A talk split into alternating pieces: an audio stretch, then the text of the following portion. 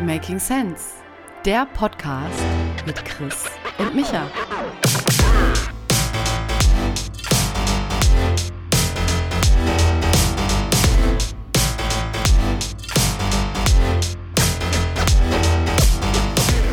Christopher.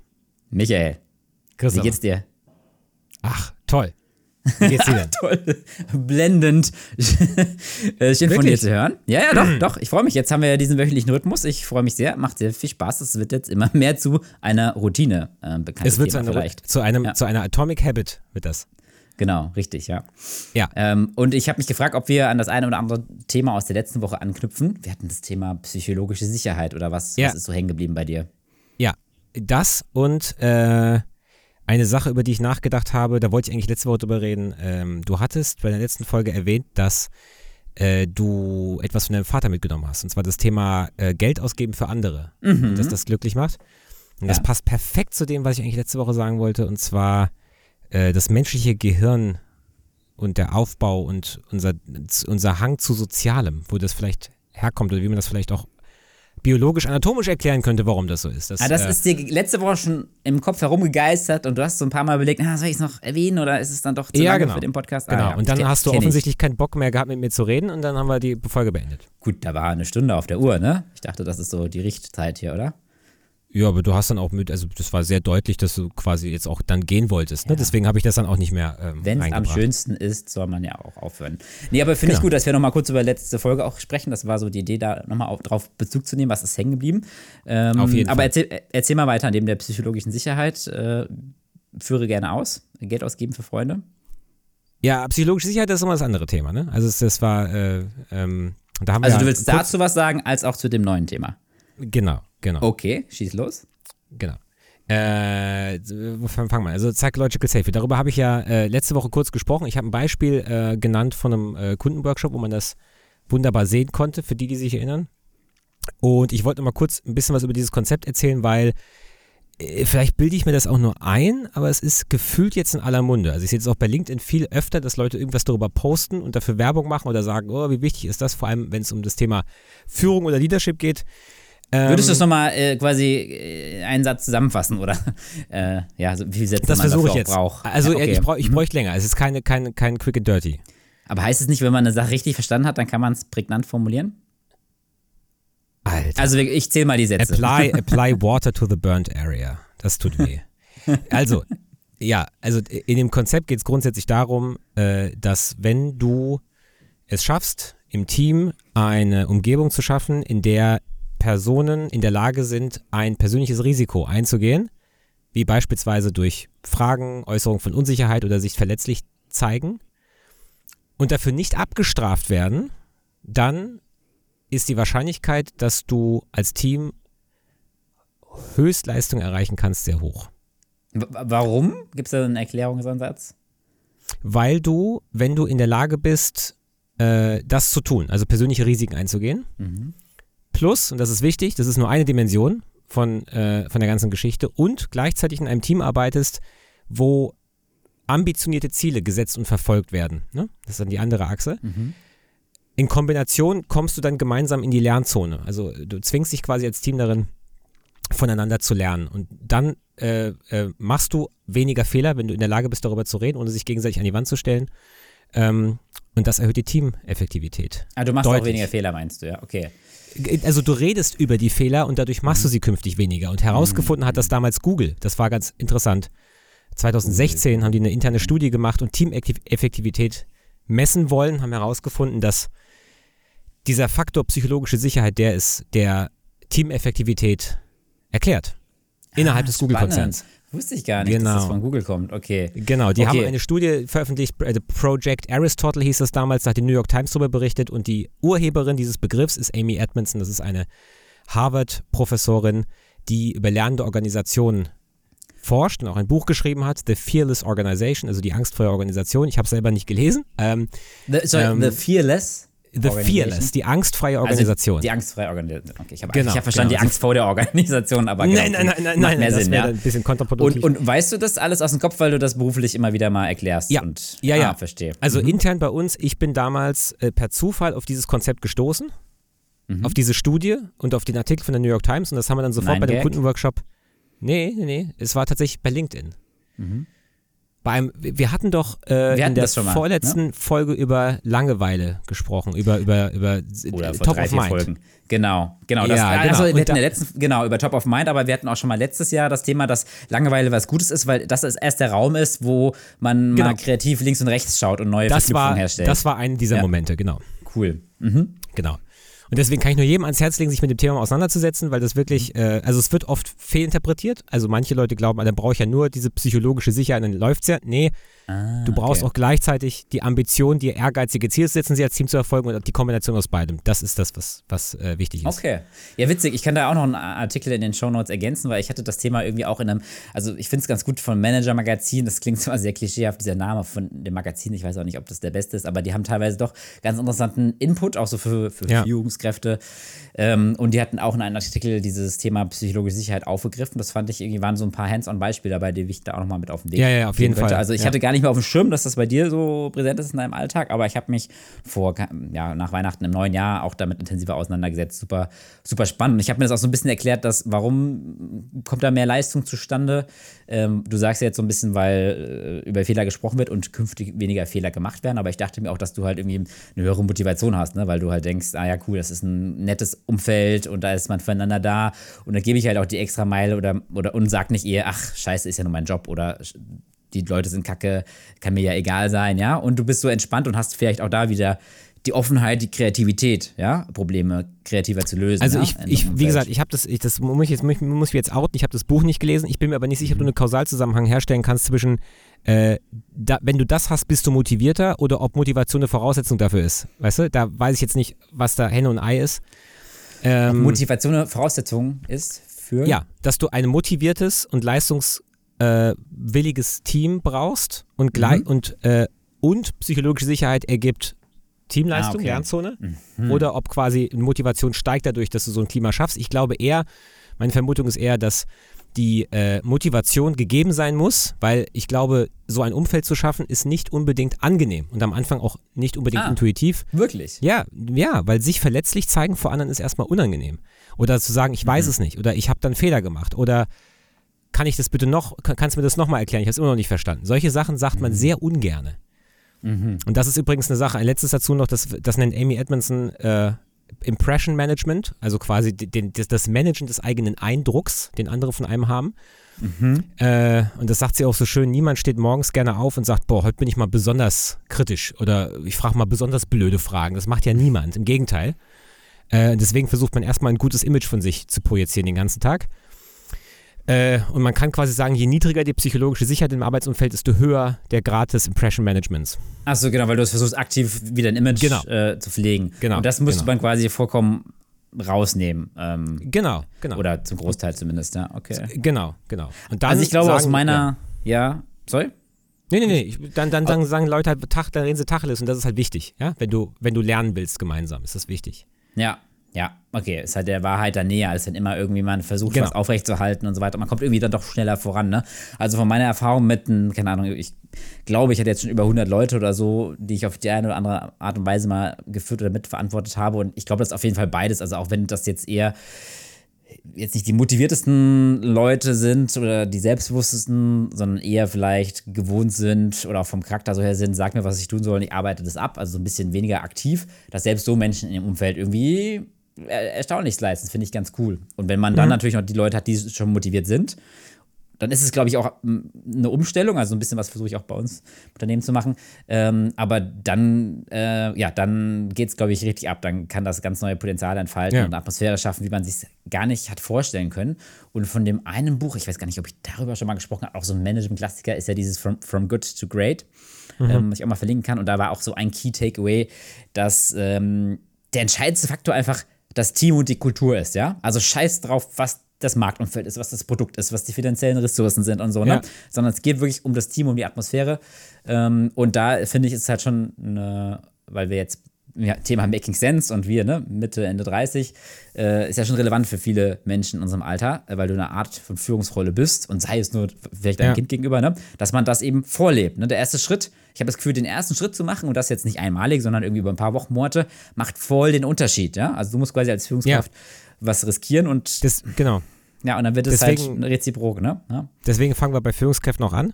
Mhm. Und wichtig ist, was du als Kultur eben auch beschrieben hast, da, das ist ein ganz, ganz wichtiger Punkt und da forschen wir auch gerade ein bisschen, das ist dieses Thema Verantwortungsübernahme auch. Also, dass du Leute brauchst, die auch Verantwortung für etwas übernehmen. Und das, dann mhm. wird ein Schuh draus. Erst dann. Ja, ähm, das frage ich mich genau. halt, inwiefern das Leute, inwiefern das vom Charakter abhängt, ja, irgendwie gefühlt will Sehr. ich daran glauben, dass man das, dass man da, dass jeder das lernen kann, Verantwortung zu übernehmen, aber wenn du es irgendwie 20, 30, 40 Jahre nicht äh, gelernt hast, äh, dann glaube ich, ist es echt schwer. Ich muss halt schwer, da an den ja. Joko Willing denken. Sagt ihr noch was? Joko Willing, ja? Extreme jo jo Ownership. Joko Willing. Extreme Joko? Ownership, genau. Extreme ja, ja, ja. Okay. Mhm. Ja, das ist ein TED-Talk, kann man auch mal verlinken. Sehr interessant. Ist klar, ist jetzt Militär und Navy Seals ist vielleicht ein bisschen überzogen, aber das, die, die Grundidee, Spannend. dass alle quasi sagen, nee, also die Verantwortung lag bei mir, ich übernehme die Verantwortung für das, das ist eigentlich der, Interessant. Soll jetzt auch gar nicht zu sehr Business-Podcast-mäßig werden, ne? Aber nee, das ich meine, die meisten so Menschen arbeiten ja, ne? Und ähm, die das genau, hören. Genau. Von daher. Ähm, aber sag mir nochmal über Jaco Willing was, weil ich kenne ihn tatsächlich auch aus dem amerikanischen Dunstkreis von dem einen oder anderen Podcast, aber ich habe mich nie. Ich glaube, ich, glaub, ich habe mal ein Interview von ihm gehört, aber ich habe den TED Talk zum Beispiel nicht gesehen. Ähm, ich kenne aber das Buch, weil ich den Namen irgendwie ganz geschickt fand. Extreme Ownership, wenn du aus dem Militär ja. kommst. Und ich glaube, in seinem Interview hat er mal beschrieben, wie sie in Irak oder so, ne? Ähm, die, ja. die Strategie der Amerikaner war äh, gegenüber den Taliban und wer da noch so alles war, äh, wie ja. sie eben äh, Orte in der Stadt gehalten haben in, bei Häusergefechtern genau. und so, ne? Und zu so sagen, wir geben niemals auf, wir machen niemals einen Rückzug. Ne? Und wir verteidigen das, keine Ahnung. Ich weiß nicht, was der Ansatz war. Ich, kannst du das zusammenfassen, die, die, was dich also, beeindruckt hat? Äh, nee, also was, äh, ich versuche immer mehr so Teile rauszuschneiden, so Salami, ja. Salami-mäßig, ich, ich, weil, weil du kannst nie Leuten 100% nacheifern, das, das glaube ich, gar nicht erstrebenswert. Aber nee. das, was bei ihm, genau. was bei ihm, ähm, äh, das, was mich an ihm beeindruckt, ist ähm, seine, seine Formel für sich selber, also Disziplin ist gleich Freiheit. Also er selbst ist ja der Meinung, wenn du dein eigenes Leben ownst, mhm. ja, und das Disziplin, also der, der hohe Disziplin an, für dich selber an den Tag legst, dann hast du am Ende mehr Freiheit. Und das fängt bei ihm zum Beispiel bei so Sachen an, wie er irgendwie jeden Tag um 4 Uhr aufsteht oder sowas und dann mit Workout anfängt. Und dann ist er quasi mit seinen, mit seinen wichtigen Sachen schon fertig, wo die ersten Menschen gerade mal aufstehen. Also sowas zum Beispiel. Mhm. Und das nächste ist halt, wie gesagt, das, was er als Extreme Ownership bezeichnet. Also, dass er, äh, dass er grundsätzlich, äh, der ist ja äh, der Leiter gewesen von dem Navy, Navy SEAL Team 6, glaube ich. Das waren auch mhm. die, die, also er selbst glaube ich nicht, aber das waren glaube ich auch die, die später Osama Bin Laden äh, ah, okay. gefangen haben. Mhm. Also, oder, oder während dem Irakkrieg war das das berühmteste Team, weil die halt einfach die krassesten waren, was weiß ich. Und ähm, er selbst äh, hat immer gesagt, ich als Leiter des Teams bin grundsätzlich immer für alles verantwortlich. Also mhm. egal was passiert und egal ob das Dinge passiert sind, die er gar nicht im direkt in dem Moment beeinflussen konnte. Es war sein Team, seine mhm. Verantwortung mhm. und es gibt niemanden, der ihn davon von abbringen kann. Und das, das, ja, mhm. dieses, diese Idee des Extreme Ownership, die finde ich ganz interessant, weil das hat Finde ich auch super spannend. Ja, ja, Genau. Ich, also ich bin so nicht, also nicht in, nicht, in, nicht in dem Grad, aber gleichzeitig höre ich das und denke mir, doch, da ist ganz viel Wahres dran und da sollte man mal ein bisschen drüber nachdenken, vor allem als, als Mensch, der andere Menschen führt. Mhm, mh. Genau. Okay, spannend, ja. Ja, also so dann haben wir auf jeden Fall schon, ich glaube, das Themenspektrum für diesen Podcast, dann wird es ein bisschen doch mehr um die Arbeitswelt und so gehen, weil ich hatte auch so ein, zwei Themen in die, in die Richtung mitgebracht, gerade das Thema ähm, Disziplin equals äh, Freedom sozusagen, dass aus der Disziplin, was erstmal starr und einengend klingt, eigentlich eine Freiheit entsteht, das ist so das Thema, was ich schon mal in einem Podcast, glaube ich, erwähnt habe, der leider technisch nicht online ging ähm, und den ich ansonsten nur angedeutet, angedeutet habe, diese Wochenplanung von mir. Das finde ich irgendwie ganz spannend. Ähm, und ja. in dem Zusammenhang, also das mal erläutert, in dem Zusammenhang auch ähm, wieder was, was ich gelesen habe, wo es auch ein bisschen ähm, um die Karriereplanung und sowas geht und was man eigentlich von sich erwarten kann. Ähm, genau, aber würde ich mal, also das ist vielleicht das bessere Thema für danach, würde ich mal anfangen, so ein bisschen mit Arbeitsleben organisieren? Also wie viel Ownership hast du? Kannst, gibt es so ein Prinzip, wonach du dein, deine Arbeitswelt sortierst? Es gibt ja von Eisenhower Matrix, Getting Done, done Methode, Getting Things Done Methode, Clean Desk oder Clean Inbox Methode. Wie sieht das so bei dir aus? Du bist ja eher, wie wir schon mal gesagt haben, Struktur ist ja jetzt nicht dein deine Primärdisziplin sozusagen, ja? Das ist total lieb formuliert, ja. Das ist total nett. Also es ist ja. auf Neudeutsch mal sagen, das ist gesugarcoated, ne? Also da. Gesugarcoated. Also. Ja, aber das Genie überblickt das Chaos, sagt man ja auch, von daher. Ja, also man kann sagen, man kann, ja, wo ich, ich würde mich jetzt nicht als Genie bezeichnen. Also ich habe, ja. äh, es gibt Methoden, von denen ich mich manchmal bediene, tatsächlich diese Eisenhower-Matrix, die ich, ich, ich habe die nicht vor mir liegen und, und schreibe da was rein. Aber das Grundkonstrukt habe ich oft im Kopf. Wenn ich manchmal mir denke, Kacke, womit fange ich an, was soll ich tun? Mhm. Dann denke ich mir, okay, ist es dringend wichtig oder ist es nur dringend oder ist es nur wichtig, ja? Also so also, vier Felder, ne? Und da kann man einordnen. Genau, die kann man verlinken, ist ein ganz simples ja. Modell. Äh, es geht wirklich nur darum, dieses, dieses Modell öfter mal sich in Erinnerung zu rufen, vor allem wenn man nicht weiß, womit man anfangen soll. Das ist, das, das hilft mir manchmal. Vielleicht darf ich da noch kurz ergänzen, genau, also damit man es jetzt, weil für den Zuhörer ist das vielleicht ja. sonst ein bisschen überfordern. Also, weil, also es ist ja eine Sache, das mal verstanden zu haben, wie du auch sagst, ne? Ähm, und dann vergisst man es aber wieder, weil im Alltag hat, muss man ja andauernd täglich tausende Entscheidungen treffen. Und ich merke schon, dass selbst bei erfahrenen Leuten und selbst bei mir, bla bla, ähm, man schon dazu neigt, die dringlicheren Dinge eher zu machen, ne? Vor allem, wenn ja. sie nicht so lange dauern, aber wenn es dann viele dringliche gibt, dann hast du halt irgendwie so ein kurzfristiges Belohnungserlebnis, aber häufig ist das total kacke, ja, wenn man das macht, ne? Und dass man wirklich sich vorstellt, man kann jede Aufgabe, also da in dem Fall eine Matrix, äh, beurteilen nach dem Sinne, wie wichtig ist das und wie dringlich ist das. Und dann gibt es genau. quasi unten links die Ecke, ne, unwichtig und nicht, nicht dringlich. Das ist von daher sowieso nicht äh, relevant, ja. Ab Sollte man eigentlich gar nicht machen. Eigentlich empfohlen genau. wird es gar nicht zu machen, ja. Dann, wenn genau. es wichtig ist und dann ähm, es aber nicht dringlich ist, dann muss man halt aufpassen, dass man es nicht so lange auf die lange Bank schiebt, sozusagen, ne? genau, was, das heißt, dann, man soll planen, Erledigung planen, genau. Genau, man soll es einplanen, in einen Kalender oder ein Projekt oder draußen machen oder sonst was, wenn es länger als ein paar Minuten dauert. Ähm, und dann gibt es die Sachen, die dringlich sind, aber nicht wichtig. Das ist der größte Zeitfresser, ist, glaube ich, die, die, die Hypothese, ja. Dass du immer dich ablenken kannst von Dringlichkeit. Deshalb muss man auch immer hinterfragen auf der Arbeitswelt, egal in welcher Position man jetzt ist, ähm, ne, ist, das, ist das jetzt wirklich das Richtige? Und wenn man sich nicht sicher ist und da ein, irgendein Alarm macht, dann halt notfalls Ressourcen abstimmen mit der Führungskraft oder sonst was. Hey, genau. ich kann jetzt nicht alles gleichzeitig machen. Was ist denn jetzt hier wichtiger, anstatt das einfach nur auszuführen oder zu denken, ich sage Ja zu allem, ich muss einfach noch schneller und effektiver werden. Ne? Das bringt dich auch nicht genau. weiter. Und da ist dann die Empfehlung, das zu delegieren. Ne? Also Sachen, die, die, die dringlich sind, aber nicht wichtig, großteils delegieren. Wenn man in der Position ist, ja. ja. Genau, genau. Und dann, okay. und dann wichtig und dringend sollte man sofort erledigen. Genau. Ja, das sind die vier merkt Quadranten. man aber auch meistens. ja, ja. ja, aber ist, ja, aber manchmal, wie du sagst, in der operativen Hektik des Tagesgeschäfts ist man sich vielleicht dessen gar nicht immer so bewusst und merkt dann gar nicht, dass man ganz viele dringliche Sachen gemacht hat, aber die waren gar nicht so wichtig. Ja? Oder, also das, was auch bei mir mit das, eines der größten Probleme ist, wenn diese Aufgabe dann eben oder fast schon ein Projekt ist und länger dauert, äh, dann bist du halt geneigt, nochmal zu sagen, ah, ich mache noch die andere dringliche Sache hier, die aber vielleicht nicht so wichtig ist, weil bei ja. dieser wichtigen und dringlichen Sache weißt du halt, es ist ein Riesenberg und es, du hast einfach keinen Bock, damit anzufangen. Dabei ist die Hälfte, das, das sagt sich immer so leicht jetzt hier an der Stelle, ne? Die Hälfte des, der Sache eigentlich sie anzufangen und die andere Hälfte ist dann das, das Machen, ne? Und wenn einem das ja. schwerfällt, das quasi runterzubrechen auf Zwischenschritte und dann nur den Zwischenschritt zu betrachten und nicht diesen riesigen Berg, ne? Genau. Genau. Also das also, ist so ein Ding, ja. was mir ab und zu mal rumschwirrt. Ansonsten, mhm. äh, ich, also Hast du ich, nicht irgendwie einen, sauberen Schreibtisch oder irgendwie oder Inbox? Sortierst, du deine e sortierst du deine E-Mails weg? Da gibt es ja auch. ich nehme mir das Konzepte. immer vor. Das Problem ist nur, ist äh, die, ja, ja, ich bin, ich bin total gut darin, mir das vorzunehmen, das zu tun und merke immer wieder, Gott, das müssen wir mal machen. Aber dann ist die Suchfunktion plötzlich besser geworden von Outlook. Mhm. Und ich finde alles sehr schnell. Und ich bin mhm. gut darin, Sachen zu finden. Mhm. Und dann mache ich mir den Stress nicht, den Inbox leer zu räumen, weil ich weiß ja, wo ich es finde.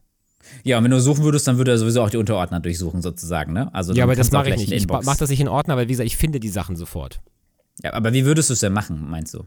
Als, du hast dir vorgenommen, dass du Naja, idealerweise diese, diese Clean-Inbox-Geschichte finde ich total charmant. Also zu sagen, mhm. äh, ich lösche meinen Eingang und das heißt, mhm. alles, was ich an einem Tag bekomme, sehe ich dann. Und wenn der Tag mhm. vorbei ist, leere ich den wieder. Ja? Mhm. Da, so, so, das wäre eigentlich eine ziemlich smarte Gelegenheit, Angelegenheit, aber mir ist aufgefallen, und das ist halt eine sehr persönliche Sache, wenn ich versuche, mich zu strukturieren, dann verliere ich mich am Ende in meiner eigenen aufgebauten Struktur. Hm, dann ist sie vielleicht zu komplex oder passt nicht auf dich, ne? Ja. Genau, und deswegen habe ich verstanden, solange ich eine potente Suchfunktion habe, habe ich alles, was ich brauche. Genau. Äh, das verstehe ich vollkommen. Ich glaube, das hat sich auch sozusagen, finde ich, in den letzten zehn Jahren geändert mit cleveren Suchen und auch, keine Ahnung, alleine, was Mac-User schon gewohnt sind mit, dem, mit der ja. Spotlight-Suche, dass du schon mal anders ja. an Daten sortieren rangehst, dass du weniger Absolut. ablegen musst und so, ne? Bisschen zur genau. künstlichen Intelligenz, ne? Da erübrigen sich so manche Probleme. Ich glaube, das ist so eine unterschiedliche Philosophie, wo ich auch verstehen kann, dass man sich vielleicht im Zweifelsfall gar nicht mehr die Gedanken macht, irgendwas zu sortieren, was halt absoluter Standard im Arbeitsfeld ist, wenn du halt eine gescheite Suchfunktion hast, ne? Aber ja ich glaube, in der Situation brauchst du halt trotzdem irgendwie einen Mechanismus, wo du verstehst, ey, wo warte ich denn jetzt auf Rückmeldung oder wo, wo habe ich denn jetzt wirklich ein, ein Action-Item? Also wo muss ich wirklich was machen, ja? Und weiß nicht, ob du dann mit Fähnchen da, arbeitest dafür, oder, dafür oder schreibst ich, du das raus oder einen Ordner? Dafür habe ich Google Notizen. Also wenn ich mich an mhm. irgendwas erinnern muss, bei irgendwem mich, also mich nochmal melden oder ich warte auf eine E-Mail und wenn ich die bis dahin nicht bekommen habe, sollte ich noch was schreiben, das mache ich immer über Google Notizen, mache mir immer mhm. einen Reminder. Und dann poppt der auf und ich sage, ah, gut, muss ich jetzt machen. Geht mhm. wahrscheinlich auch all in one mit Outlook oder keine Ahnung was, aber da habe ich, da, da, also ohne Google Notizen wäre ich aufgeschmissen. Das sind die zwei Sachen. Ja. Gute Suchfunktion also, und Google Notizen.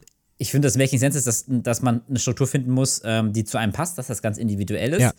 äh, dass man da ausprobieren muss. Ähm, und wenn man sowas hat wie ich sollte eigentlich, dann hat es einen Grund, warum man das die letzten Jahre nicht gemacht hat. Dann passt es nicht. Dann kann man sich eigentlich da auch ganz von verabschieden und gucken, passt das jetzt nicht so, wie es ist oder was sind da Kleinigkeiten, die ich, ja, die ich genau. ändern kann. Und ich habe so einen Eindruck aus dieser gesamten Optimierungs- und Arbeitsorganisationswelt, da gibt es auch wirklich nicht die eine Blaupause, ja. Also es gibt nee. ja tausend Tools und Integration und sonst was.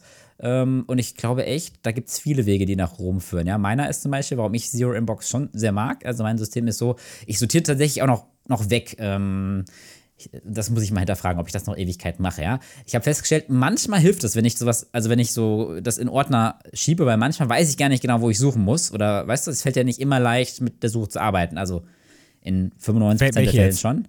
Ja, also wenn ich was suche oder eine E-Mail oder ich, ich kann, manchmal weiß ich nicht, wonach ich suchen, suchen soll oder ich weiß nicht, also weißt du, weil ich kann, habe kein Schlagwort oder keinen Namen oder sonst was, ja, dann ist es tatsächlich in seltenen Fällen vorteilig, wenn ich weiß, ah, das muss in dem, dem Ordner liegen und vielleicht grob in dem, dem Zeitraum, weißt du? Wo ich dann ja. wirklich nicht mit der Suche arbeiten kann.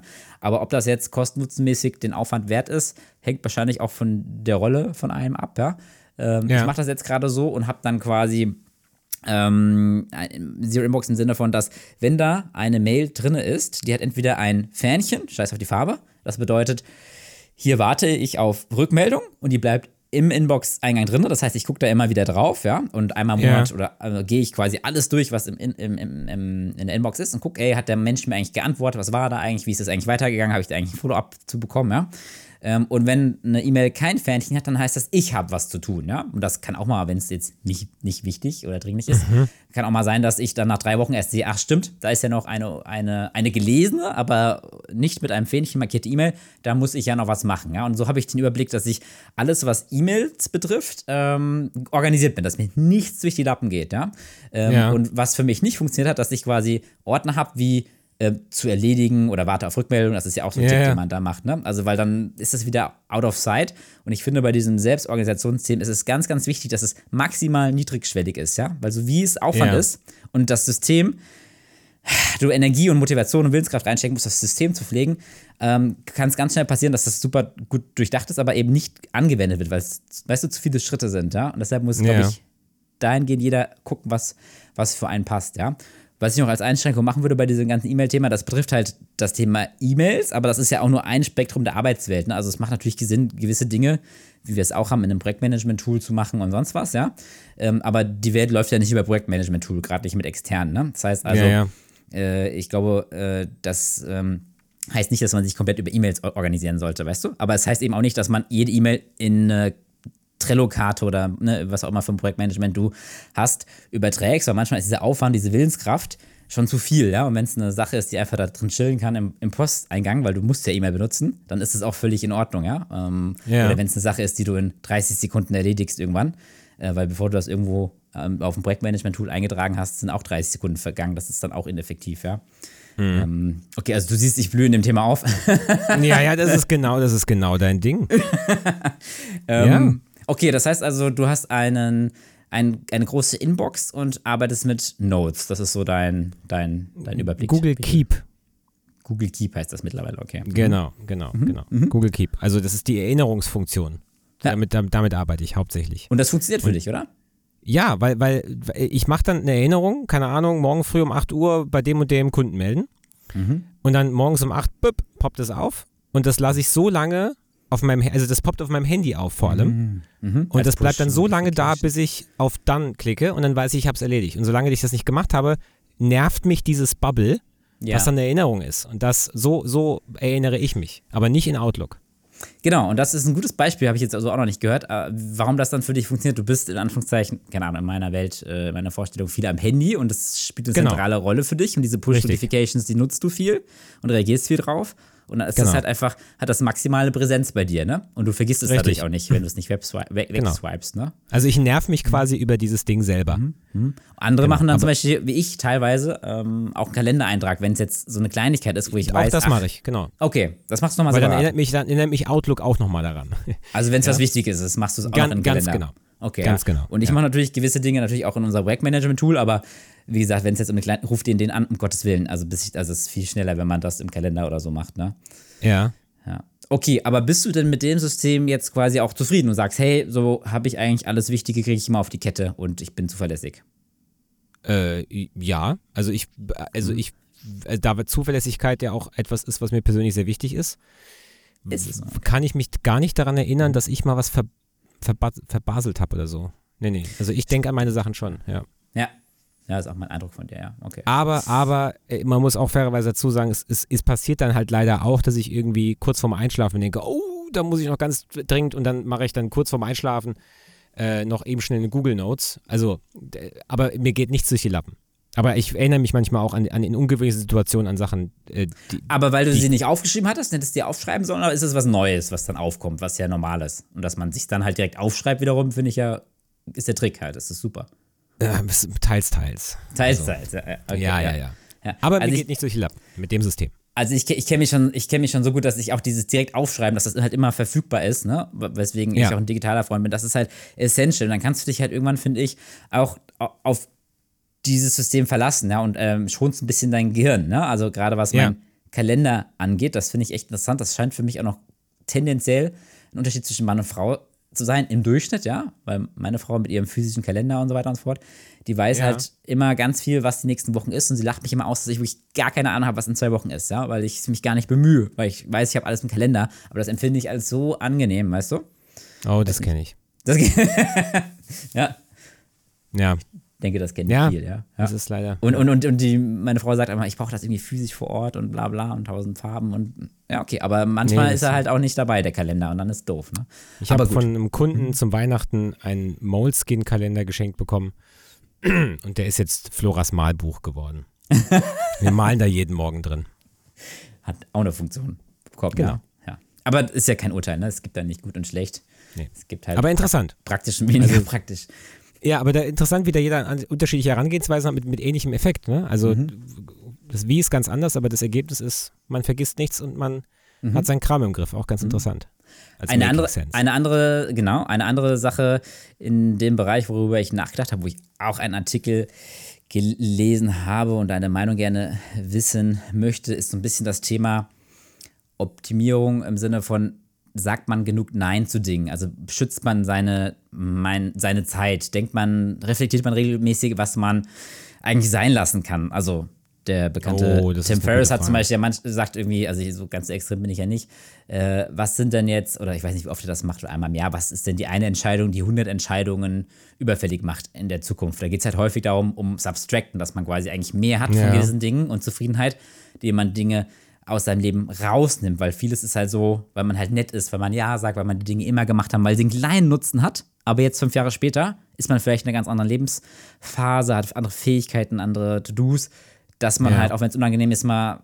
Sachen bis hin zu vielleicht gewissen Freundschaften, die einem jetzt nie ganz so viel gegeben haben, keine Ahnung, also mal ganz äh, übel gesprochen, dass man auch regelmäßig wieder auf, aufräumen muss. Und ich glaube, das ist so mein Making Sense oder meine Hypothese, dass das Menschen zu wenig machen und dann tendenziell immer overcommitted sind und gestresst sind, weißt du, weil sie nicht genug Nein sagen. Wie geht's dir da? Also, ich glaube, das habe ich in irgendeiner Folge auch schon mal gesagt. So, wenn es, wenn es ein Motto gäbe, was man auf eine Karte drucken könnte, was mein Leben beschreibt, wäre das der Satz, ähm, seine Begeisterung für jeden Scheiß war irgendwie ansteckend. Und mein, mein, mein Problem ist ja, dass ich zu oft Ja sage. Also, was heißt Problem? Das hat dazu geführt, dass wir in Australien waren am Ende, ne? Weil, weil Ja. du gefragt hast, machen wir das? Und ich habe nicht drüber nachgedacht. So, klar, natürlich. Ohne zu wissen, was das für Konsequenzen hat. So. Und das hat viel positive Seiten und die negativen Seiten sind, dass ich zu vielen Sachen zu oft Ja sage, ohne mir im Vorfeld darüber klar zu was hat das eigentlich für Konsequenzen. Aber das finde ich Zeit geil. Invest. Aber ist da nicht einfach die Lösung, dass du ein bisschen mehr einbaust, regelmäßig zu reflektieren und so? Wozu sage ich jetzt wieder nein? Es klingt so einfach, die Lösung, die du da vorschlagst. Das Problem ist nur, dass je länger also in der Psychologie gibt es einen Effekt, der heißt der Sunk-Cost-Effekt. Und der wird äh, in der BWL ganz mal als Beispiel gemacht, keine Ahnung, du hast irgendein Projekt, eine Brücke, die du irgendwie baust und die kostet irgendwie 100 Millionen und dann hast du 80 schon investiert und beim, dann plötzlich stellst du fest, äh, die brauchen wir gar nicht mehr. Oder die wird 30 dann, Millionen teurer. Und dann denkst du, ach ja gut, da hätten wir sie nicht gebaut, hätten wir das vorher gewusst. Aber jetzt haben wir ja schon 80 Millionen investiert. Dann können wir jetzt auch genau, nochmal 30 Genau, dann bauen mehr. wir die jetzt auch zu Ende. Aber, aber ja. der, der, der Use Case ist eher, man stellt fest, man, man müsste das Projekt eigentlich stoppen, es bringt nichts mehr und dann baut man es zu Ende, weil man hat ja schon 80 Millionen ja. investiert. Ja? Mhm. So, und das Gleiche gilt auch für solche privaten Entscheidungen, wo man Ja sagt und dann sich auf etwas einlässt und je länger man das laufen lässt oder rumplätschern lässt, desto schwieriger wird es da wieder rauszukommen. So, mhm. und das ist, das ist bei sozialen Commitments ganz fies. Also dann, keine Ahnung, wird uns irgendwas eingeladen und dann sagt man ja und dann, keine Ahnung, und dann kommt es ein Folgeevent und dann denkt man sich, ja gut, jetzt war ich beim ersten schon dabei, jetzt kann ich jetzt einfach sagen, jetzt nicht mehr und so. Und dann, dann ist man plötzlich in solchen Dingern gefangen, gefühlt ein Strudel und kommt nicht mehr raus, weil man auch kein Arsch sein will und auch kein gutes Argument glaubt zu haben, weil man hat ja schon zweimal mitgemacht.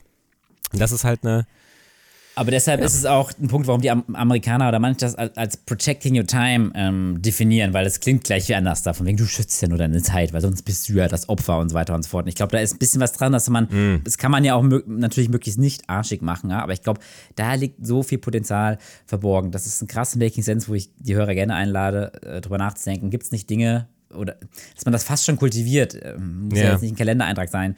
Wo, wo, wozu kann ich denn Nein sagen? Und wenn man das mal so ein bisschen beobachtet, weil, also, ne, weil indem man Nein zu einer Sache sagt, sagt man ja sozusagen Ja zu einer anderen, darf man auch nicht vergessen, sozusagen, ja. Mm, hm. Und äh, wo ich das jetzt zuletzt bei mir, eine klassische Unternehmer- oder Führungskräfteerfahrung ist wahrscheinlich, äh, wieder ähm, erfahren habe, ist, dass ich irgendwann dann so viel sich verändert hat, dass ich für gewisse Themen, die ich sonst immer gemacht habe, auch gerne gemacht habe, gar keine Zeit mehr hatte. Und dann war ich quasi gezwungen, sie abzugeben und Nein zu sagen, ja. ja. Ähm, ähm, und ich es dann eingesehen habe, obwohl ich es gerne noch länger gemacht hätte. Und es läuft hervorragend. Und ich fühle mich so viel, also jetzt der Idealfall ist nicht immer so, aber erstaunlich oft fühle mich so viel besser und denke, krass, wie toll, dass das ohne mich läuft. Und jetzt habe ich ja viel mehr Zeit für das ganz andere, was ich halt damals noch nicht auf dem Schirm hatte. Und weißt du, was ich meine? Ja. Und wenn man ja, quasi gezwungen wird, dann hat man diese Erkenntnis, dann denke ich, ah, eigentlich muss man wirklich überlegen, wo kann man das denn proaktiver machen, regelmäßig, auch im privaten Leben. Das oh, das ist in der Wissenschaft, ey. Genau. Genau. Zu dem Nein-Thema. Wollte ich eigentlich, hatte da eigentlich eine tolle Überleitung, die ist jetzt leider weg, aber egal. Ähm, zu dem Buch kommen. Ähm, Moment, wir waren bei immer mehr Dinge erledigen. Ähm, mhm. Genau, und ich wollte da nochmal anmerken, genau, jetzt habe ich die Überleitung wieder. Ähm, dieses Nein sagen ist deshalb wichtig, weil man, glaube ich, viel eben versucht über, äh, ich, ich, ich, ich sage halt ja zu viel, ich werde einfach besser, ich schaffe einfach mehr, immer mehr, mehr, mehr. Ähm, und dass man dort in dieses Problem reingerät, was ich, glaube ich, in diesem Podcast immer wieder erwähnen werde, weil ich hatte das äh, in der Vergangenheit schon mal erwähnt, dass man eben, dass das Leben so ein bisschen an einen zu, vorbeizieht und dass man das Gefühl hat, man ist erst zufrieden, wenn man alles geschafft hat und dieses Schaffen ein Glücksgefühl ähm, gibt und man dann immer irgendwann feststellt, hey, ähm, äh, ich, ich, man verpasst so die Welt eigentlich, ne? Weil die so, die, die zieht einfach an einem vorbei und man hat nicht diese Ruhe, das mal zu genießen. Und ich finde, das wird erst ermöglicht durch, durch, indem man aus dem Muster ausbricht und eben Freiraum hat, mal wieder Langeweile zu haben und sich neuen Dingen zu widmen und sich mhm. auch wieder neu zu erfinden. Und das ist die Überleitung zu einem super spannenden ähm, Buch, ähm, was ich gelesen habe, ne, also nur zum Teil, ähm, aber jetzt schon spannend finde, und zwar From Strength to Strength also von Stärke zu Stärke sozusagen, von Arthur Brooks. Und da hatte ich einige Making Senses und da hätte mich jetzt gefragt, habe ich mich jetzt gefragt, ob was dir, was du schon mal beruflich zu tun hattest. Ne? Da geht's, die, die Hypothese von dem Buch ist sozusagen, dass ähm, das, womit du, pass auf, in der ersten Lebenshälfte, zu der wir noch gehören, Erfolg hattest, dass du in der Regel dich neu erfinden musst, spätestens in deiner zweiten Lebenshälfte, dadurch, dass der Mensch sich ähm, verändert, ja. Und da wird nochmal das Konzept erklärt, was dir vielleicht was sagt, äh, die unterschiedlichen Arten von Intelligenz, von Liquid und Fluid. Also, ja. Sagt dir das, das was? ja, Ja. Was, was, was, kannst du es beschreiben, bevor ich jetzt hier wieder Monolog Also? Liquid und Fluid klingt äh, ähnlich. Achso, also es sorry, gibt, oh, Crystal und Fluid. So. Ja. Genau. Es gibt, es gibt äh, in der Psychologie, wenn du, wenn du Kognitionspsychologie studierst, gibt es Unterscheidung zwischen kristalliner und fluider Intelligenz. So. Und kristalline und fluide Intelligenz ist quasi die Fähigkeit, in einer neuen Situation mit gegebenen äh, Variablen quasi zu einer Lösung zu kommen. Um es mal, also platt gesagt, ein Würfel, du hast vier verschiedene Würfel und du sollst und du hast äh, ähm, äh, äh, vier Bilder von Würfeln, die unterschiedlich gedreht sind und dann sollst du quasi sagen, wie sieht das fünfte Bild in dieser logischen Reihenfolge aus. Es ist ein, ein Problem, was dir unbekannt war. Du hast die Information, mit denen es lösbar ist und dann zu dieser Lösung zu kommen, das nennt man fluide Intelligenz. Und kristalline Intelligenz ist dieses klassische Wissen, also wie auf, auf was für ein was für einen Wissensstand, so habe ich das noch in Erinnerung, hast du? Auf welchen Wissensbasis kannst du zurückgreifen und daraus dann wiederum Schlüsse ziehen? Ja, ich, ich So, bin das- beeindruckt. Also, was du alles weißt, ey. Du bist echt wie so ein. Ne, das ähm, weiß ich noch, weil mich das hochgradig interessiert hat damals, weil mich Okay. das Thema, dieses Intelligenzkonstrukt auch sehr umgetrieben hat. Okay, also genau, ich, ich, ich Ja. genau, also es ist gut zusammengefasst. Ähm, anders wäre sozusagen dieses ähm, äh, Liquid oder fließende Intelligenz ist so quasi die Grundmechanik im Gehirn, ja, und die, Pro die Prozessgeschwindigkeit, also wie schnell du verarbeiten kannst und so, ne? Die, die, die Grundfähigkeiten, deine PS zum Teil, ja. Mhm. Ja, und die, Schnelligkeit habe ich jetzt gar nicht. Äh, und äh, die- genau, stimmt, ja, ja.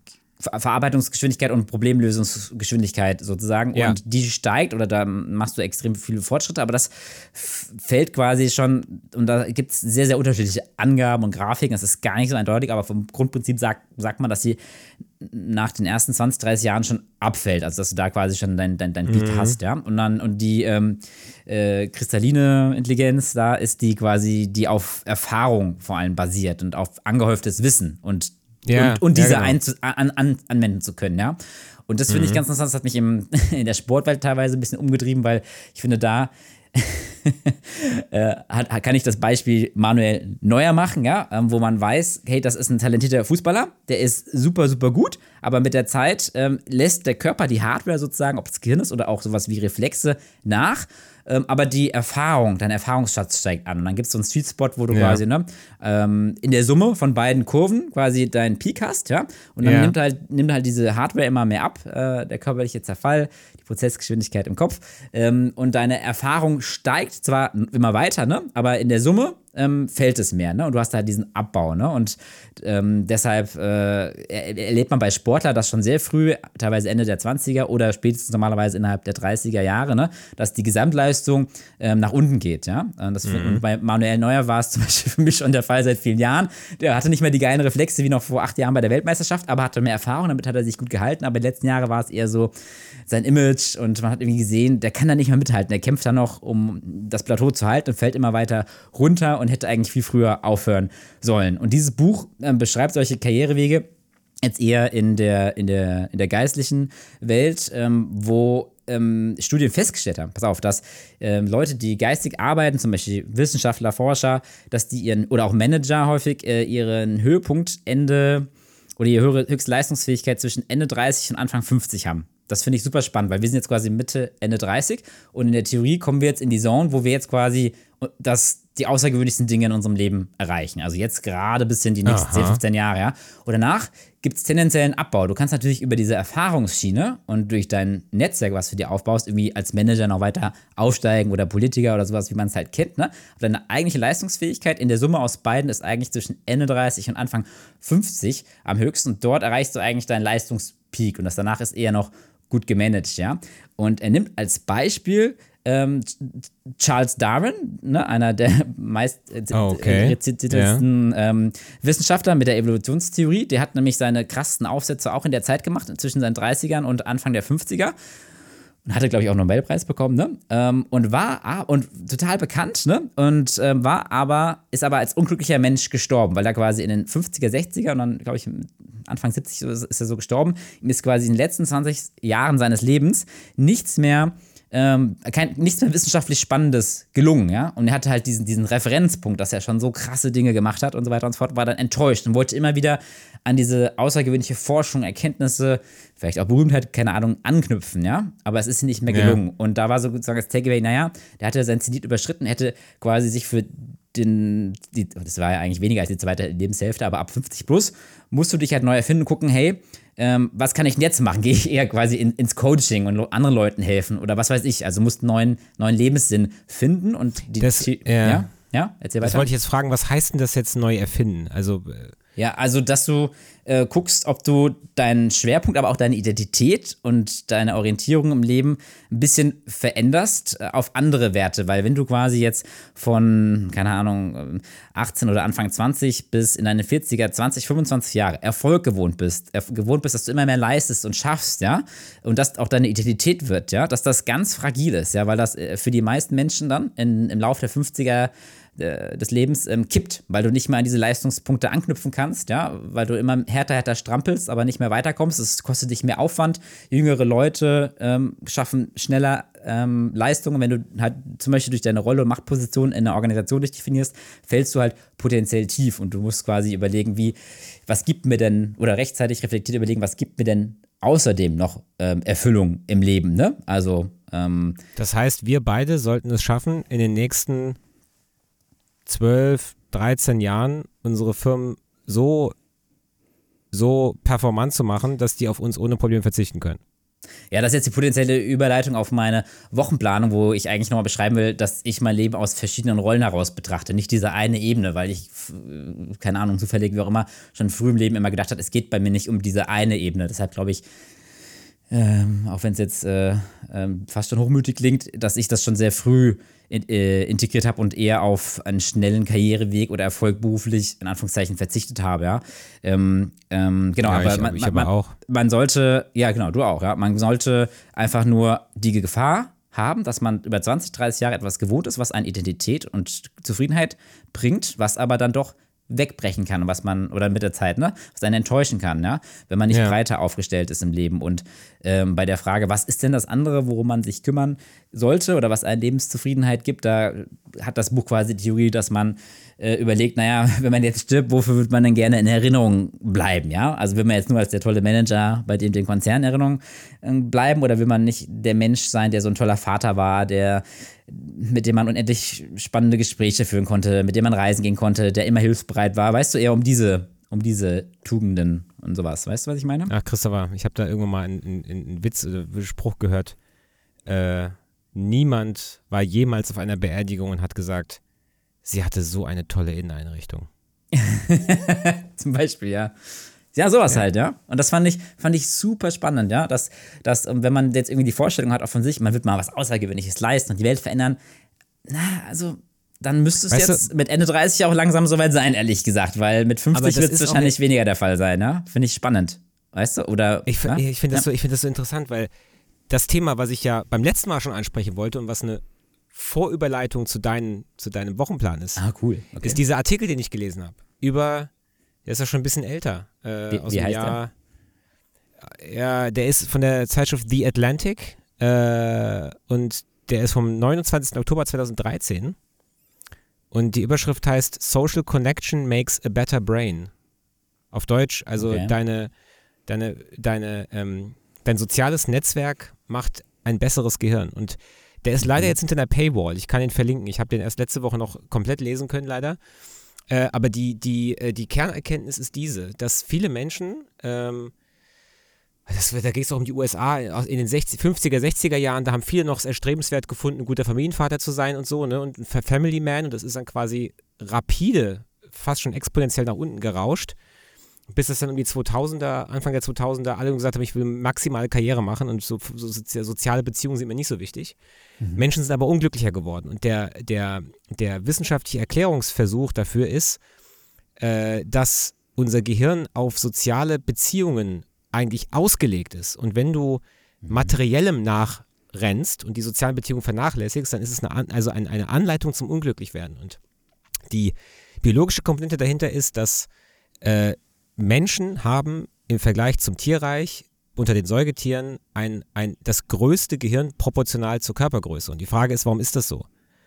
ja. Und äh, was beobachtbar ist, ist, dass äh, je größer die soziale Gruppe, in der Tiere in Anführungszeichen, zu denen wir auch gehören, leben, desto größer ist der Neokortex, also die äußerste Schicht des Gehirns. Mhm. Und äh, die sozialen Gruppen, in denen Menschen unterwegs sind, sind die größten unter den Tieren, ja. Also wir sind ja, also wir leben mit so Millionen zusammen in einem Land, ja, Mhm. kann man sagen. Und äh, man kann also quasi sagen, große Gehirne dienen der Sozial des, des Socializings sozusagen. Und äh, eine Sache, wie man äh, das sehen kann, ist, es gibt äh, im Gehirn einen ähm, Leerlauf oder einen Default-Modus, Standardmodus. Ja? ja. Ähm, so, und wenn du mit Leuten einen CT-Scan machst und du bittest sie, äh, keine Ahnung, Bilder von Freunden zu sehen oder sowas, da wo es um soziale Beziehungen geht, dann ist ein bestimmtes Areal im Gehirn aktiv. Ja. So, ein großer Teil des Gehirns ist dann aktiv. Wenn du Menschen bittest, eine mathematische Aufgabe zu lösen, und dann haben sie eine Pause, bevor sie eine nächste Aufgabe lösen sollen, und dabei wird das Gehirn untersucht, dann ist, während sie die Aufgabe lösen, logischerweise nicht der soziale Bereich aktiv, sondern die Bereiche, die ja zum Lösen der Aufgabe, so. Und sobald die aber eine Pause haben, geht der Default-Modus an, der Stand Leerlauf, Standardmodus, und dann sind plötzlich die Gehirnareale aktiv, die, die exakt gleichen Areale aktiv, die aktiv sind, wenn unser Gehirn äh, an Freunde, Familie denkt oder an andere Menschen. Mhm. Soll heißen, während unser Gehirn im Leerlaufmodus ist, fängt es an, darüber über andere Menschen nachzudenken, über deren Gefühle, Gedanken, Ziele. Also wenn unser Gehirn quasi Freizeit hat, dann hat es einen Reflex sozial, sich zu aktiv mit Sozialem auseinanderzusetzen. Mhm. Und das heißt also, Socializen, ja, ist ein, ein, ein, eine essentielle Funktion unseres Gehirns. Und deswegen ist die so wichtig und deswegen ist das die, die, die, die, die, die, die Suche nach Glück im Materiellen eigentlich, und das ist eigentlich für alle so offensichtlich, ja, ja, aber trotzdem noch in unserer Gesellschaft ein anerkanntes, gutes Ziel, ja, wirtschaftlich erfolgreich zu sein. Und ein letzter Punkt dazu, den ich unfassbar spannend fand, den ich auch nicht wusste, sozialer Schmerz wirkt im Gehirn wie physischer Schmerz.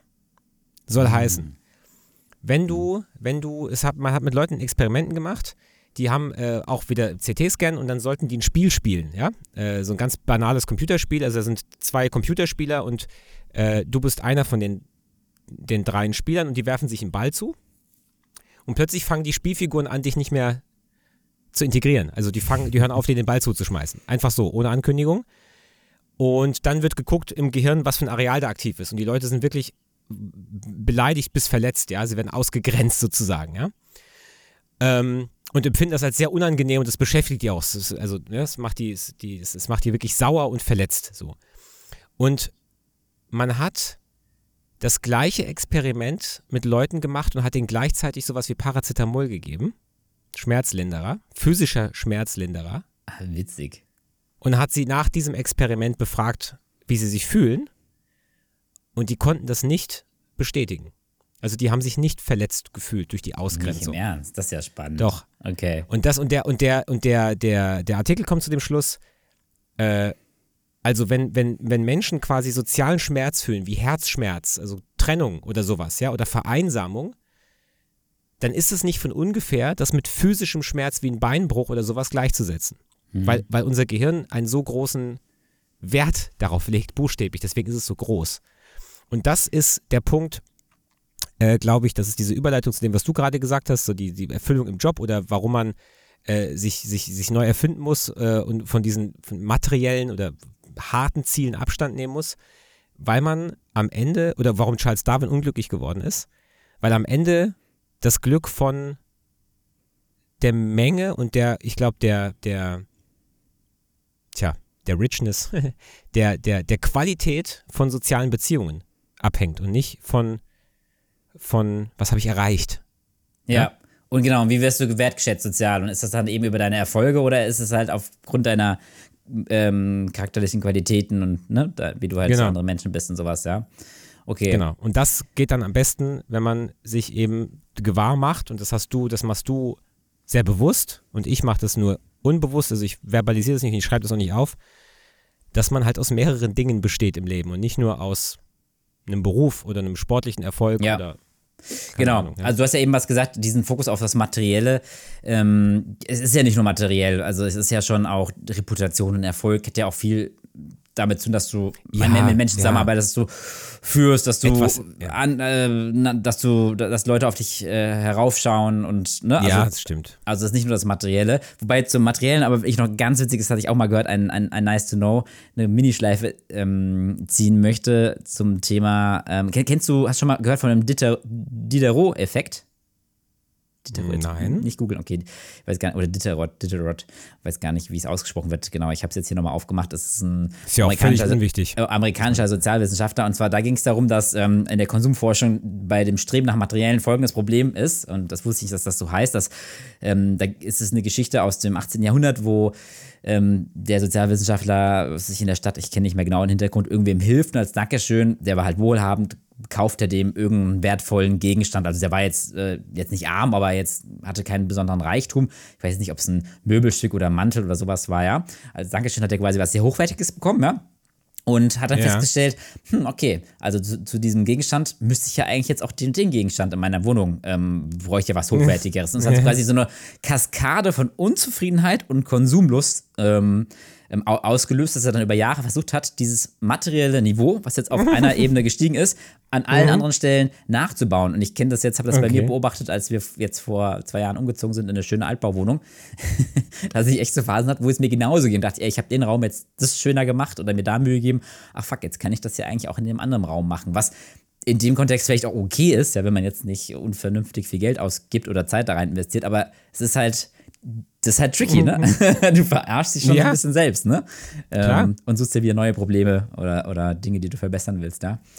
Ähm, genau, also zum Materiellen. Schön. Ähm, das heißt, also jetzt muss ich mal kurz die Schleife drehen. Wo waren wir eben? Hilfe Es nochmal ging um kurz. deine Wochenplanung und Genau. deine verschiedenen Rollen, die du. Äh, Genau, also du genau bei dem ja. Thema Identität. Also das finde ich einfach spannend, dass wir da das vielleicht früher äh, integrieren, dass wir uns nicht nur von einer Ebene abhängig machen oder früh breiter denken als nur, was ist meine berufliche Ambition.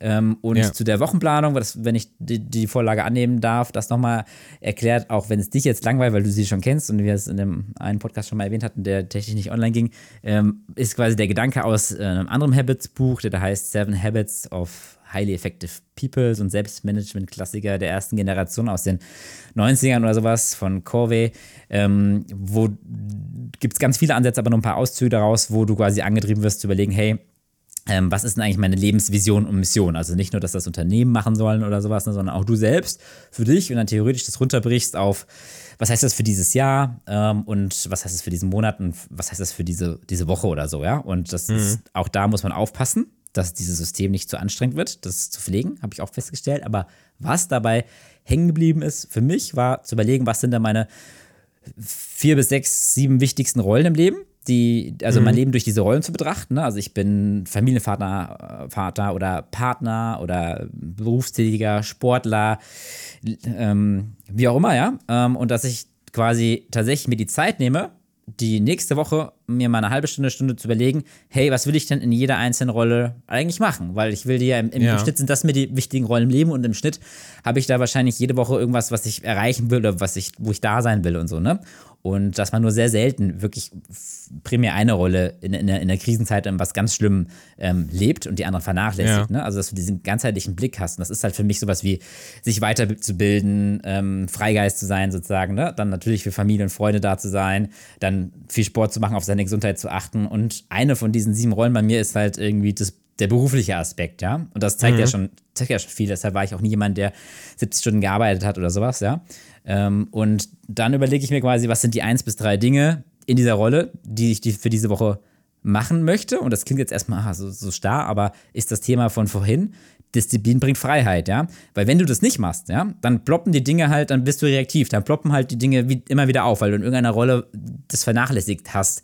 Klassisches Beispiel halt in der Partnerschaft, ne? Hast dann irgendwie schleifen lassen, hast das irgendwie als gegeben genommen und man gerät da so rein und irgendwann hast du da Probleme, die du nicht mehr so, so leicht löst oder Gesundheit, Sport, Ernährung und so weiter und so fort, ne? Dass du halt dir jede Woche die Zeit nimmst, auch wenn es dich erstmal vom To-Do-Erledigen abbringt, weil du erstmal einen Schritt zurücksetzt vom Leben und dir Gedanken machen möchtest, äh, musst, was möchte ich denn jetzt in der Rolle diese Woche ähm, schaffen oder was ist mir da wichtig? Kann auch mal sein, dass du in einer Rolle nichts machst pro Woche, aber in der Regel ist die Rolle so wichtig, dass du jede Woche was vorhast. Und dann überlegst du, okay, kriege ich das denn in der Woche überhaupt unter, dass man tatsächlich dann mit seinem Kalender arbeitet, sei es jetzt einen digitalen oder einen physischen, und sich grob überlegt, hey, ich setze das jetzt mal so als Building Blocks, so als kleine Blöcke in den Kalender rein, wo ich was machen will. Wo gehe ich mit meiner Frau essen, wo gehe ich mit meinem Kind das und das machen, wo treffe ich meinen Kumpel, wo gehe ich in den Sportverein.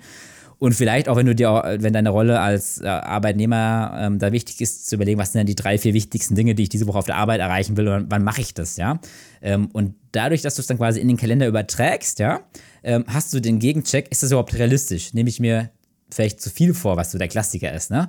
Ähm, vor allem, wenn man bedenkt, und das noch als Einschub, dass du quasi immer 30% frei haben musst, Puffer haben musst, weil immer, ne, äh, irgendwas passiert und du spontan reagieren können noch musst, ja, weil dein Leben halt nicht so planbar ist. Ja. ja? Und dann bleibt erstaunlich wenig Zeit ähm, und du musst halt echt in jeder Rolle überlegen, was ist denn jetzt wirklich die 1, 2, 3 Dinge, die, die mir wirklich wichtig sind, ja, und die priorisiere ich dann hoch und dann fällt mir auch wieder übrigens leichter das Thema Nein sagen, ja, dann kann ich eher meine Zeit beschützen, weil ich weiß, nee, ich bin mir und kultiviere das auch mit der Zeit im Klaren darüber, was mir wirklich wichtig ist diese Woche und bevor ich dann den Trade-off mache, Trade-off mache und sage, okay, ich mache jetzt das spontan, habe ich halt immer den Gegencheck, was gebe ich denn da, ich werde ich gezwungen quasi zu sagen, was, was gebe ich denn da jetzt von auf, ne? Ähm, und das ist auch okay. Und, ja. ja, frag. Wie, wie bist du auf diesen Wochenplan gekommen? Ja, durch das Buch. Das ist quasi dieses Buch ja. Seven Habits of Highly Effective People hat ah, genau, auch, da, da ähm, hat, das hat, auch hat, auch, hat, hat, genau und hat macht das auch hat das auch als Übung drin sozusagen, ja. Und, und der heißt, basiert aber auch auf dem Jahres dieser größeren Vision. Also du kannst nicht einfach jetzt einen Wochenplan schreiben, solltest eher schon überlegen, wo, wo soll das Ganze eigentlich erstmal ja. hingehen, ja? Ja, ich meine, du kennst ja, manchmal reicht auch, kennst es ja, manchmal reicht ja auch äh, die schnelle Variante. Also diese Mission, Vision ist, glaube ich, wichtig. Ja, ich frage für, ich frag ja. für, frag für Dumme. Weil ja. du könntest ja, also A, schick mir den bitte nochmal, mhm. deinen Wochenplan, weil ich das als Template und kannst mhm. ja vielleicht so ein Rolling ohne befüllt, äh, mhm. so als Link auch Google Docs oder so mal einstellen. Ja. Für, das wäre vielleicht ganz interessant für andere. Ja. Genau, und genau, und dann bin ich auch schon fast fertig. Ich finde, das ist so erleichternd, weil ich weiß aber, ich habe alles Wichtige bei mir im Leben auf der Kette. Mir geht nicht systematisch was unter. Ich nehme mir für alles jede Woche Zeit. Ich kann leicht Nein zu etwas sagen. Ich kann auch leicht quasi äh, entscheiden, wo ich was schiebe, weil das System gibt mir immer noch extreme Flexibilität, weil wenn zum Beispiel was Spontanes reinkommt, und das sind ja keine festen Blöcke, also sie sind im Kalender, aber ich kann jederzeit entscheiden, okay, wenn ich jetzt an dem Tag, an dem Vormittag doch was mache, was mache ich mit dem Block, der da schon drin steht, ja? Ob es jetzt Sport ist oder ein Freund treffen oder was auf der Arbeit machen, ja? Und wo schiebe ich den hin, ja? Kriege ich das irgendwo später, zum Beispiel in meine Pufferzeit rein, ja? Oder ans Wochenende oder, oder eben auf nächste Woche. Und dann triffst du aber aktiv die Entscheidung, dass du dir jetzt Zeit dafür nimmst und dass das weniger wichtig ist, ja? Und das gibt einen schon so eine Zufriedenheit und ich habe das Gefühl über die Jahre, ich mache das jetzt tatsächlich schon, habe ich ähm, letztens in einer einen Gruppe da mal geschickt, jetzt das zehnte Jahr und ich habe das Gefühl, ich habe mich halt auf einzelnen Ebenen jetzt nicht spektakulär entwickelt, ganz ehrlich, über die Zeit, ja. Ähm, aber so in der Summe habe ich das Gefühl, habe ich mich in allen Bereichen schon entwickelt, ja. Und bin so ein bisschen ganzheitlich mhm. vorangekommen, was jetzt Making Sense, ne, in späteren Lebensphasen mir vielleicht auch gewisse Synergieeffekte gibt, weil ich halt aus, in meiner Wahrnehmung, so wie ich mir das schön rede, in meinem Selbstbild, ähm, weil ich eine ausgeglichenere, vielleicht auch spannendere Persönlichkeit bring, bin, weil ich mich nicht nur auf ein, zwei Dinge fokussiert habe, ja. Und jetzt der, der ja. eine andere Erfolg eher später kommt, wo andere das schon zehn Jahre vorher hatten, war so, war so mein Eindruck, ja. Mhm. Viel gesprochen. Tja. Ja. War das auch jetzt nochmal interessant, auch wenn wir schon mal drüber gesprochen haben? Ja, man sagt ja auch immer so, auf Redundanz erhöhtes Verständnis, ne? Und ich meine, wir haben ja, wir haben ja äh, öfter schon über dieses Ding gesprochen, das wissen die anderen ja nicht, weil wir ein paar Folgen einfach in den Sand gesetzt haben. Mhm. Äh, und da war das Thema ja auch schon Thema. Und jetzt beim, jetzt, wo ich es das dritte oder vierte Mal höre, denke ich mir. ja, wir haben auch privat ja, nein, drüber. Es ist wirklich ja. mhm. manchmal, manchmal erhöhte Redundanz des Verständnisses. Manchmal muss man Sachen einfach öfter hören, bis man dann merkt, so, hm, vielleicht sollte ich das wirklich mal machen. Ja, also deshalb auch, auch nur ein Gedankenanschluss. Ich habe ja auch eingangs gesagt, oder wir beide, das System muss zu einem passen. Es ist nur mal eine Idee, das anzugehen, weil dieses Grundverständnis irgendwie sich zu überlegen, zu priorisieren, was sind meine im Leben und das regelmäßig zu betrachten, dass es nicht systematisch untergeht, finde ich schon sehr wertvoll. Und ob das jetzt genau ja. alles in den Kalender oder mit einer Excel oder was weiß ich, ähm, kann ja jeder für sich selbst überlegen. Aber ich glaube, es lohnt sich zu überlegen, wie kriege ich, wie nehme ich denn systematisch in meinem Leben ab und zu mal, gehe ich mal einen Schritt zurück und überlege, was will ich, wie will ich eigentlich meine Zeit investieren und nicht einfach so in, in jede Woche neu rein, rein zu trudeln, ja? Ähm, mhm. Und dann bei zu vielen Jahres gelandet zu sein und eigentlich dann sehr reaktiv und vielleicht auch mit der Zeit immer unglücklicher zu werden. Ja? Mhm. Gut. Nice. So viel dazu. Wow, jetzt habe ich tatsächlich auch äh, hier alle Themen mal platziert, die ich mir vorgenommen habe. War jetzt viel um die um über die Arbeitswelt und Selbstorganisation. Ja, aber ich ist hoffe- doch, ist doch. Du klingst Top nicht mind, begeistert, ja? Top of mind, ja. Bitte? Ja, Ich klinge nicht begeistert, ich bin begeistert. okay. Wirklich. Ich finde das gut. Weil das ist on top of mind und das, äh, darüber lohnt es sich zu reden. Okay. Schön. Dann da sind viel Making Sense, finde ich. Also, viele Making Sense, ja. Dann sind wir jetzt auch schon fast wieder bei einer Stunde. Quasi bei einer Stunde. Liegt Ja, dir noch was auf dem Herzen oder was du thematisch noch ergänzen würdest in dem Zusammenhang? Ja, weil das auch total gut dazu passt. Ich habe ja von diesem ähm, äh, Kanal erzählt, Wired und dieses Tech Help, Dinosaur Help und bla. Ja? Diese verschiedenen Sachen. Und da gab es einen Typ Brain Surgeon, also Brain Help, ja. Äh, Brain Support hieß der Dings. Wusstest du? Da wurde der gefragt, was irgendwie das Komischste ist, an dem, am, am, am Job des äh, Gehirnchirurgen zu sein oder so. Und dann hat er gemeint, äh, was ihn überrascht hat, Sorry, ja. denn habe ich das nicht bei der Weihnachtskarte geschrieben? Ja, irgendwie sowas. Sorry, Oh ja, genau. Ziemlich, ziemlich übler, ziemlich übler Witz, ja. Mhm, Ja. Äh, genau, genau, der Witz geht irgendwie, genau, den muss ich jetzt gerade noch erzählen. Da leckt man einmal das Messer ab und gleich gucken alle komisch. Hans, 45, Gehirnchirurg. Ja, Ja, sowas. Hatten wir schon mal. Genau, aber, nee, aber das, äh, der, der hat gemeint, was ihn an dem Job tatsächlich überrascht hat, womit er nicht gerechnet hätte, wäre der Geruch im OP. Mhm. Weil anscheinend ist so, wenn du am Gehirn operierst, dann hast du ja regelmäßig, so hat erklärt, dass zumindest gibst du dem Gehirn so kleine Stromstößchen, um halt die Stimulat das Gehirn zu stimulieren, konstant. Äh, ne? Mhm. ähm, äh, und das verbrennt so ein bisschen das Fleisch im Gehirn. Und dann riecht das wie gebratenes Menschenfleisch quasi. Also der Geruch Also ob das OP, jetzt ein Happy Ending ist hier. Moment, das passiert immer oder, oder was ist ja, an? ja, ja. Ah, wirklich? also man, man scheint wohl bei OPs im Gehirn das Gehirn ständig zu stimulieren, ja. Und, und die, Ah. die Patienten sind in den meisten Fällen ja auch wach bei Gehirn-OPs. und, und dann und brennt denen und so. sozusagen die Sicherung durch, äh, literally. Durch, die, durch Hm. diese elektrische Stimulation gibt es halt auch ein bisschen verbranntes Fleisch. Es- Also da, da geht nichts kaputt, Super. aber es riecht halt Wow. einfach so ein bisschen nach angebratenem. Finde ich total cool. Sowas, sowas lernt man auch nur bei YouTube bei so einem Channel. Ja. Scheiße, okay. Das passt Ach ja, total das zum, zum äh, Highly Effective People. Ja, super, vielen Dank. Ja, ich wollte eigentlich eher noch sagen, weil das Gehirn ist so spannend, weil du das auch erzählt hast mit dem sozialen Schmerz, dass es sich wie physischen Schmerz anf an, anfühlt. Das rückt irgendwie immer dieses Gehirn immer mehr in den Vordergrund. Man hat ja schon mehr oder weniger bei Therapien gesagt, ne, dass sich da quasi die Einstellung der Gesellschaft, das Verständnis davon ändern muss, dass das Ja.